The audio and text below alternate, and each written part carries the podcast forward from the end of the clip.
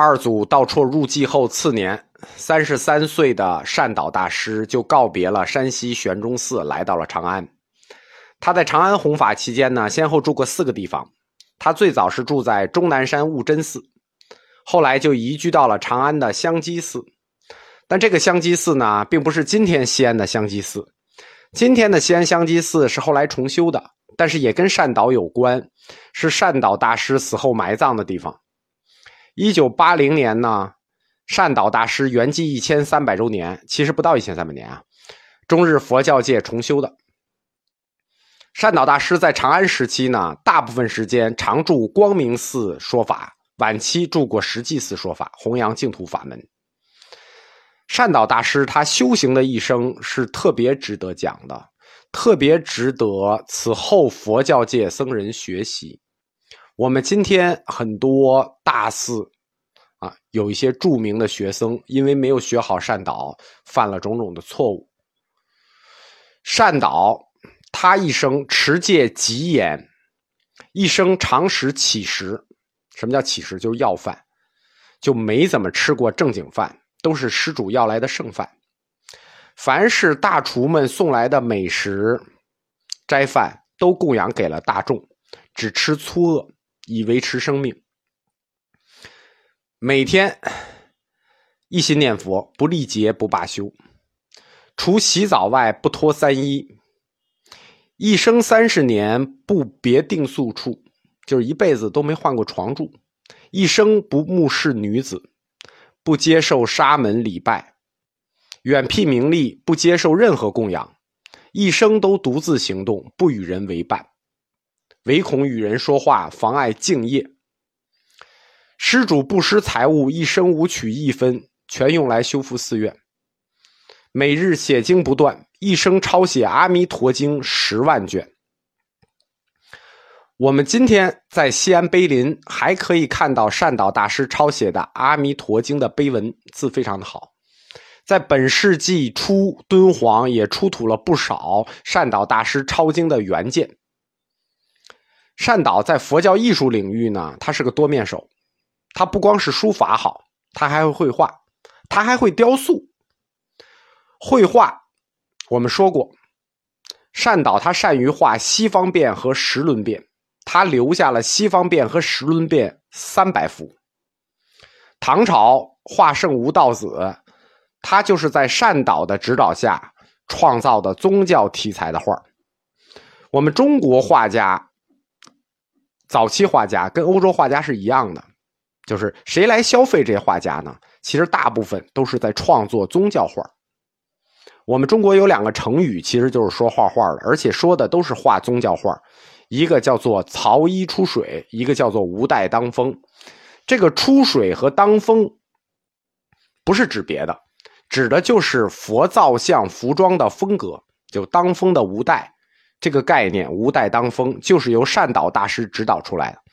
曹衣出水，这个顾名思义啊，人一出水，你衣服都湿着贴在身上，人和衣服都特别瘦，这就是曹衣出水。这个曹衣呢，这个画家呢叫曹仲达，他是个回族，他的名字很中国，但是他是少数民族，所以这一类的造像都是中亚风格的。在唐之前，佛造像的绘画和造像风格叫做曹家样。但是呢，因为它是一个特定历史时期的，所以曹衣出水，我们现在只能看到画我们没有造像。但吴代当风就很多，吴代当风呢，就是画圣吴道子的风格，造像和绘画都比较胖，跟灌了风一样，就飘起来。我们中土唐风，人胖衣服胖，后期唐朝造像延续这个风格很久。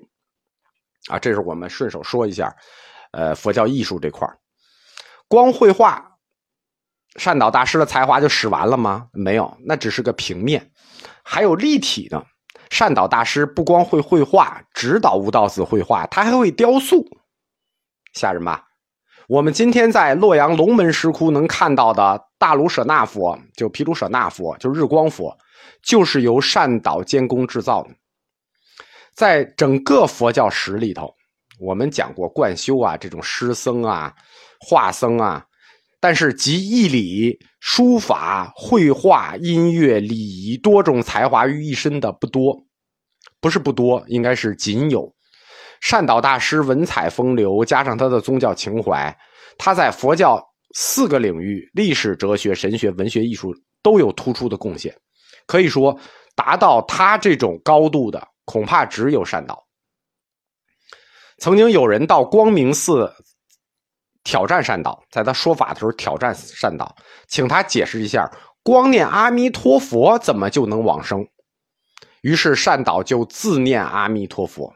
据说他每念一声，就有一道光明；念一声，就一道光明，从嘴中射出一道光来，一声、十声至百千声，光明遍照，因此轰动长安，轰动天下，天下诸州僧尼居士来求教的络绎不绝。所以唐高宗赐这个寺叫光明寺，后世称善导为光明善导大师。叫光明大师，天下信众无不辗转传抄善导大师的净土法门。但是光明寺当时并不是净土宗一宗所有的寺庙，中国佛教早期寺庙都不归属于一宗所有，就是非常清晰的教派概念是宋以后的事情。在早期，很多不同的教派合居一寺，这跟印度是一样的。当时的光明寺里就有两伙势力。一伙就一侧叫净土院，属于净土学派；一侧叫三阶院，属于三切教。而净土宗的学说和三阶教的学说正好是对立的两种思想。我们后期有机会可以讲一下三阶教。虽然道绰大师他在净土学说里吸收了很多三阶教的思想，但是因为武则天的这种支持，所以当时两教的对立情绪很严重。尤其是净土教和三阶教这两教都是特别去争取信众的教门，就是他们特别擅长争取信众，尤其是低端信众。三阶教的无尽藏系统呢，在下层信众中极其有传播力。净土教和三阶教他们的明显的宗教对立有两个方面，第一个方面是他们信仰系统的对立。净土教他信仰的是净土信仰，或者说天堂信仰；而三阶教呢是地狱信仰，这是一组对立。第二个叫教主对立，净土赞成弥陀信仰，所以他就以阿弥陀佛为教主；而三阶教呢是以地藏菩萨为教主，提出的是礼拜普佛信仰，就是地藏菩萨是后期被净土教吸进这个净土宗的，早期。地藏菩萨和阿弥陀信仰二者教主是对立的，而且三阶教提出的普理普佛信仰，意思是谁都信，换句话说就是谁都信。但是谁都信这个事儿呢，在中国文化里是一个特别有市场选择的这么一个选择。善导大师当时，哎，光明善导嘛，念佛都已经出光明了，所以声势之大，盖遍天下。当善导大师活着的时候，世人已经管他叫弥陀化身了。对同样要吸收下层群众的光明寺传法的三阶教影响就太大了。历史的节点就到了，武则天是弥勒转世，他的宣传工作要做，而最有名的僧人善导宣扬的是弥陀净土，那这就是一个眼中钉嘛。皇上是弥勒转世，你是弥陀化身，对吧？善导叫弥陀化身，那你大还是皇上大？我们佛教也说叫二佛不并化嘛。你听这个说法就知道善导要倒霉。公元六百八十一年，唐永隆二年，善导大师就突然入寂了。我们说过，没有明确的历史证据、历史记载，但是很显然，善导大师的突然入寂。不符合高僧入寂的模式，什么意思？高僧入寂，以善导的修为，那么一定是预知死期的，就是他提前会知道我哪天死，必然的。但是没有，后世对这么有这么大一个高度的大师，他的入寂过程描写的也非常含糊。《续高僧传》《慧通传》里说。大师说法之后，上柳树合掌希望，然后倒地遂死。在元朝的僧史《莲宗宝鉴》里说，大师自登光明寺前柳树，面向西，投地而死。那这两个说法就都写得很模糊。大师不预知自己死期就算了，都是上了柳树，然后自己摔下来死了。前一个《续高僧传》把大师说成黄家驹，自己失足；后一个《莲僧宝鉴》把大师快七十岁了，说成一个顽皮的小朋友。啊，总之这个锅都是门口的柳树背的。那柳树也很无辜啊，对吧？你大师都快七十了，你没事爬我干什么？所以从这种描写来看，就知道善导肯定并非善终。而且光明善导一死，武则天马上就改光明寺为三阶教主寺大云经寺，就是大云经，就是我们说他要当女皇帝的那本佛经，叫大云无相经。三阶教在唐朝的时候有五大寺：大云经寺、慈门寺、慧智寺、弘善寺和化度寺，叫三阶教五大寺。此时三阶教风头就一时无两了。但是天道好轮回嘛，可曾放过谁？佛教常说法无国主不立，就是要立佛法要依托于国主。但这件事情也有反面，反面就是这样：如果国主换了怎么办？而且大风大浪，你弯一旦转不好，就是要翻船的。那公元七百一十年，李隆基就发动了唐隆政变，联手太平公主取得了摄政。这个时候，他就开始整理教务，先是禁诛了三阶教。李隆基继位，玄宗继位之后，又禁断了弥勒教。自此，阿弥陀佛的西方净土在佛教内就再也没有对手了，都是发生在这一历史阶段。善导大师流传后世的著作，其实都跟修持和宗教仪轨有关，就是我们说的涉及到具体宗教的实践。我们前课说，任何一个净土宗宗师，他的净土学说一定是分成三部分的，叫做学说、决疑和修持。善导大师的净土学说也是这三部分，三部分都有。谭鸾道绰之后，学说部分。我们前课说没有了，其实不确切。三祖善导也有学说，但是他的学说确实很不重要了，大家也不太提。这个学说叫二藏二教说。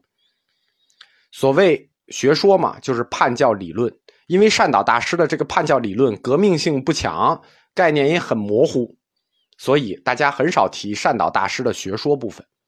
决疑部分呢，它延续的是二祖道绰的问题。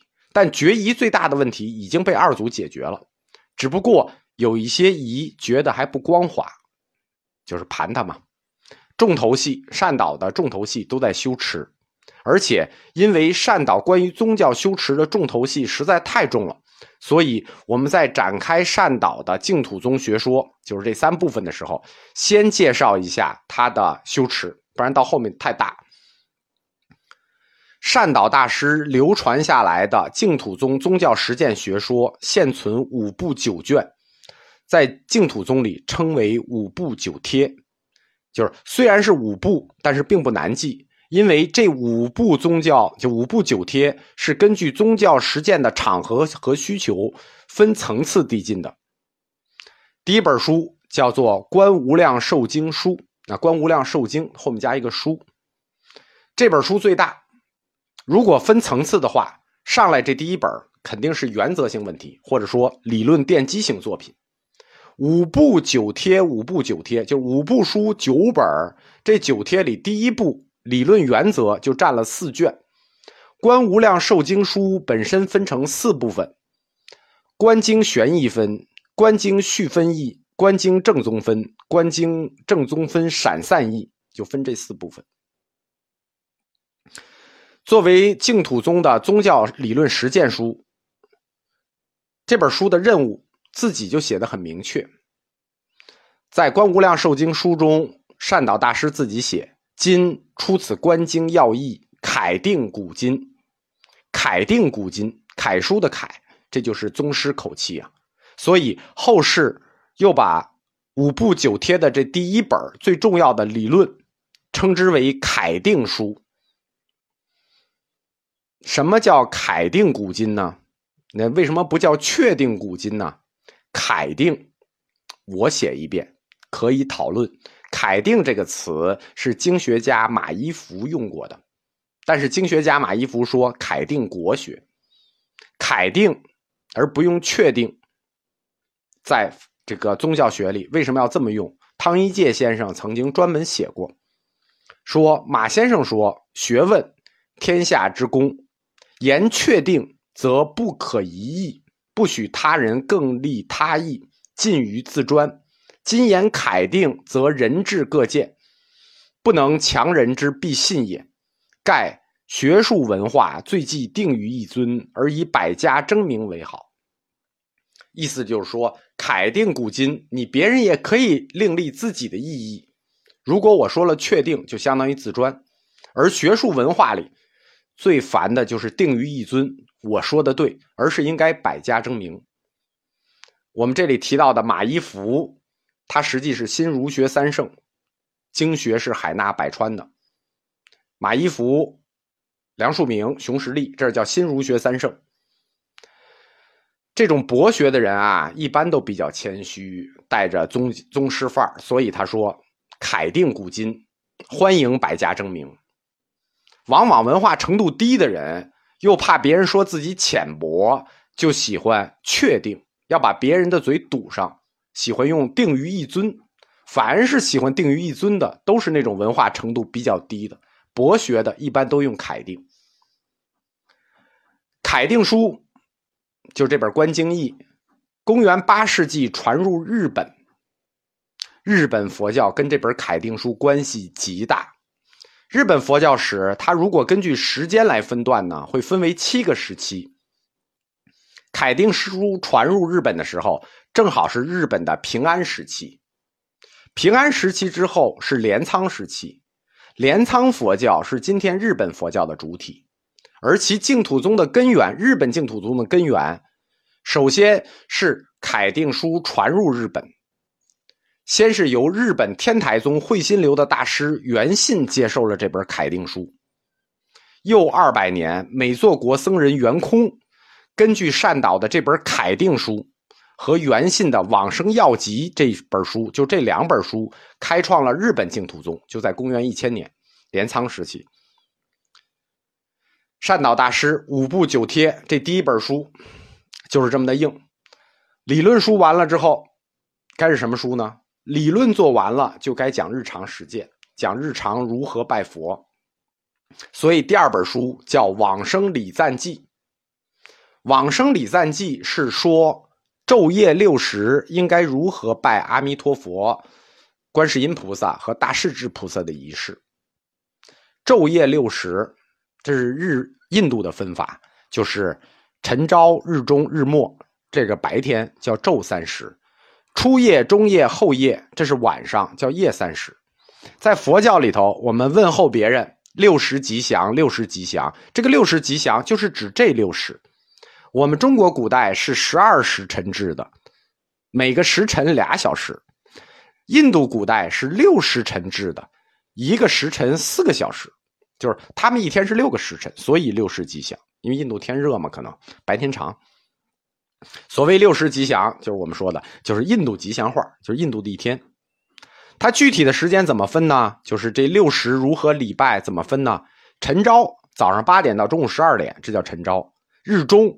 中午十二点到下午四点，这叫日中；日末下午四点到晚上八点，这是白天三次礼拜的时间。夜三时呢，初夜晚上八点到午夜十二点，中夜是午夜十二点到早上凌晨四点，这叫中夜；后夜是早上凌晨四点到早上八点。那就这六个时候礼拜，而且不光要礼拜阿弥陀佛，还有他的两个胁侍菩萨。观音菩萨和大势至菩萨三个人都要礼拜，所以换句话说，《往生礼赞记》就是规范净土宗僧人日常礼拜的规范。日常除了礼佛，除了有理论指导，礼佛完了，还有别的事儿？还要干什么？还要念经啊！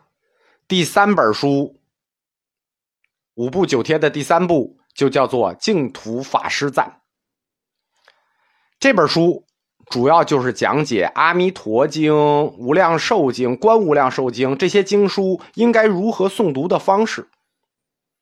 呃，不是我们一般人想象的说读一本经书就从头念到尾这种念课文的方式。它不光也不光是只有坐着念或者站着念，而且还有走着念。每页读几行，应该怎么读，是有专门的读经方式的。这就是五部九帖的第三部。净土法师赞，